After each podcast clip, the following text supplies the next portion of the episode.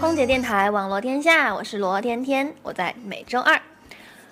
昨天夜里啊，由于木子日晨和那个张小姐疯狂撕逼，围观群众过于火爆，导致我们的新浪微博一度的瘫痪。唉，贵圈这些事儿啊，我都不想再说了。我只想说，幸好男主角是木子日晨，而不是姜昆。大家可以自行的拆分姜昆先生的名字，在这里呢，我就不念出来了啊，否则我们的导演又要在我的声音上打码，全部变成了哔哔哔哔的声音了，这样就不好听了。最近天儿身边的人呢聊天，除了这些娱乐八卦之外呀。最多的无外乎就是，哎，你炒什么股啊？你那只股涨停了吗？哎，像我这种没玩股票的，我都不好意思跟人说话，所以啊，我就只能给大家讲个关于炒股的段子，是刘备和曹操的段子。有一天呢，全部股票都跌停了，这个刘备备啊，非常的苦恼，哭着呢去找素有曹百万之称的曹操。见到曹操就眼含热泪地说：“操，你妈好吗？操，你爸好吗？操，我专程来请教你曹百万，是如何得此称号的？”曹操说：“贝贝啊，你有所不知啊，我在炒股之前本是亿万富翁，炒股之后不出半月就得此曹百万的称号了。”刘备备当时就惊讶道：“ 我已寝食难安。”操，你睡眠质量如何？曹操回答：“婴儿般的睡眠。”刘备备又惊讶道：“操，请受贝贝一拜，贝贝佩服。”曹操说：“贝贝呀，你又有所不知啊，我是睡一个小时，醒来哭一个小时。”又睡一个小时，醒来再哭一个小时啊！当时刘备备心疼地说：“原来都是天涯沦落人，操！你要保重身体呀！如果有需要，操！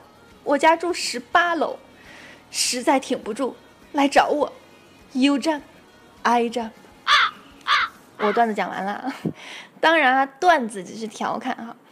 最近天儿也看了一些金融方面的书，其实想要高回报，当然是要承担相应的高风险了。其实炒股也算是一种理财吧。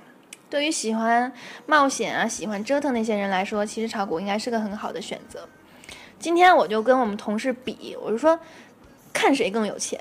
最后呢，经过一系列的比拼，我觉得我赢了，因为我那个同事说，想来想去。他的卡里根本就没有钱。他说我的资产为零元。我说那你别比了，我肯定比你有钱呢。我资产是零美元呢。最后我们另外一个同事看不下去了，说你们够了，你们都比我有钱，我最穷，因为我他妈只有零卢布。所以我说以后，呃，我还得救济救济你。然后呢，其实我说我这个人。为朋友可以两肋插刀。我有两个原则：第一，借了朋友的钱，绝对不会主动要的。你们爱还不还？你们不还那最好。当时我那朋友啊，就感动的不要不要的，然后就含着热泪问我：“那第二个原则呢？”我就说：“啊，那第二个原则就是，我从来都不借给别人钱。”哎，不知不觉我怎么又讲了一个段子呀？好吧。我今天说了这么多不正经的，最后我还是聊一些正经的吧。嗯，其实由于天儿自己对股票并不十分了解，所以呢，如果想讲一些正经的呢，我就特意采访了我们，嗯，资管行业的点金圣手 Charles Lee 先生。这个点金圣手是他自己要求我说的名号啊，他希望别人叫他点金圣手。嗯，Charles Lee 说股票呢。股市肯定是有泡沫的，但是很多人讲股票泡沫虚高，可能就最后要崩盘，但其实这就太低阶也太业余了。泡沫的吹大是想让上市公司的资本能够迅速扩张，扩张之后呢，连带着并购转型，就能让原先属于衰败期的行业迅速焕发活力。也能顺利走上转型创新的这个道路。那什么样才算崩盘呢？就是资本扩张以后啊，没有办法实现转型，那才是真正面临着崩盘。其实，在现在这种三人行必有股民的情况下，Charles 给我们这些百分之七十到八十的一些散户一些建议和忠告。很多人买了几只股票啊，涨停啦，赚了一些钱，就觉得自己投资特别棒。其实，这是一个容易让人产生错觉的过程。投资其实是一个极其艰难的事儿。新一轮股民。一定要谨慎。牛市呢，现在特别给人产生一种错觉。其实真正专业的人在牛市赚钱，可能不一定很多，可能还没有散户赚得多，但他能够保证到最后他亏不回去。最后说一句哈，资本市场最终一定是机构的天下，散户终究会被市场淘汰的。